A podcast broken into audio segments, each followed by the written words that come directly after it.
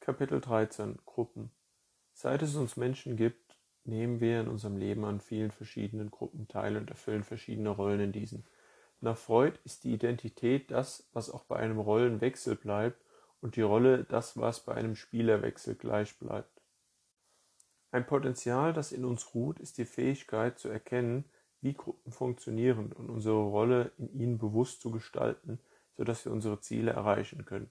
Eine Gruppe hat die Möglichkeit, Änderungen zu bewirken und so ist ihre Nutzung relevant. Als ich ein kleiner Junge war, habe ich im Fußballverein nur mäßiges Talent und Interesse gezeigt, der mir dieser Sport einfach nicht so viel Freude bereitet hat wie manch anderem, der von einem Dasein als Fußballprofi geträumt hat. Nun war ich in diesem jungen Alter noch nicht so reflektiert, um die Natur der Dinge zu hinterfragen. In der Mannschaft gab es einige laute und egozentrische Mitspieler, die versucht haben, die Aufmerksamkeit stets auf sich und ihr Talent zu ziehen. Sie versuchten, sich stark zu profilieren und verhielten sich nur gegenüber den anderen leistungsstarken Spielern mit Respekt. Dieses Verhalten ist im übertragenen Sinne auch im Erwachsenenalter erkennbar. Ich war sportlich klar in ihrem Schatten, was für mich zwar nicht weiter störenswert war, wobei mir aber trotzdem offenbar wurde, dass es Menschen gibt, die sich sehr schlecht gegenüber vermeintlich Schwächeren verhalten, obwohl diese zu ihrer Gruppe gehören und am gleichen Ziel arbeiten.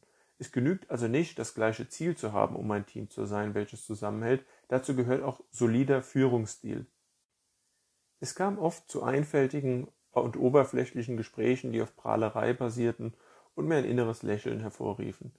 Mir war einfach schon früh klar, dass man mit seinen Fähigkeiten gut umgehen sollte, und zwar ohne andere damit zu schädigen, und es einen guten Charakter braucht, um eine Gruppe richtig anzuführen und seiner Autorität gerecht zu werden. Heute sind mein Erscheinungsbild und mein Auftreten ein anderes. Die Leute, von denen ich erzählt habe, sprechen respektvoll mit mir und verhalten sich anders. Doch für mich spielt das keine Rolle, da ich mental zwar weiterentwickelt bin, aber keinen grundsätzlichen Paradigmenwechsel erfahren habe und meine Erinnerungen an die Vergangenheit klar sind. Wer loyal zu mir war, zu dem bin ich loyal, und wer schlecht gehandelt hat, dem begegne ich zunächst einmal mit leichtem Misstrauen, wenn er plötzlich freundlich ist. Natürlich können sich Menschen ändern, aber eine negative Vorerfahrung muss erst einmal widerlegt werden. Ein weiteres Beispiel ist eine Gruppe Jugendlicher aus meinem Geburtsort, die ein bis drei Jahre älter waren als ich und sich als besonders bedeutungsvoll aufgespielt haben, während sie Jüngere niedergemacht haben. Für mich war also klar, dass ich mich aus dieser Gruppe entferne, da sie mir nicht gefiel. Solche Menschen und Gruppen gibt es in allen Lebenslagen. Gruppen können also auch negative Bahnen ebnen, wenn man ihnen blind folgt. Demnach muss man ihr Wesen erkennen und sie auf ihren Nutzen überprüfen, bevor man Mitglied wird. Doch was sich hier so leicht anhört, ist oft schwer zu erkennen. Es gibt Menschen, die negative Auswirkungen auf einen selbst haben, welche man nicht direkt spürt.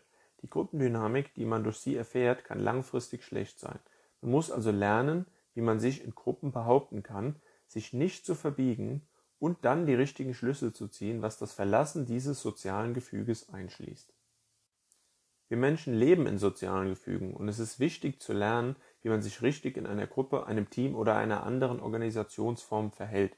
Wer durch seine Fähigkeiten die Gruppe mehr als andere Mitglieder voranbringen kann, der wird automatisch damit konfrontiert, wie er mit den Gruppenmitgliedern umgeht und ohne sie zu verletzen seine Ansicht einbringen kann. Begeht man dabei grobe Fehler, kann die Gruppe geschädigt werden oder zerbrechen. Es bedarf viel Fingerspitzengefühl zu führen und birgt ein großes Potenzial der mentalen Entwicklung, das unvorstellbar wichtig sein kann.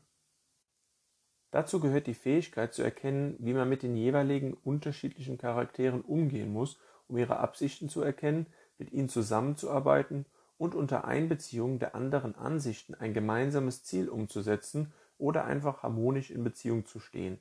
Kommunikation ist wie in vielen anderen Bereichen des Lebens auch in Gruppen essentiell, da der Empfänger den Sender nur dann versteht, wenn die Botschaft in der gleichen Sprache kommuniziert wird. Um das zu lernen, ist es für Kinder zum Beispiel wichtig, mit gleichaltrigen Kindern zu tun zu haben, jedoch nicht essentiell, sich in alle Gruppen zu integrieren, ich zum Beispiel habe die meisten meiner echten Freunde seit der Kindheit, da wir schon damals ähnliche Ansichten hatten und gemeinsam viele gute Momente erlebt haben.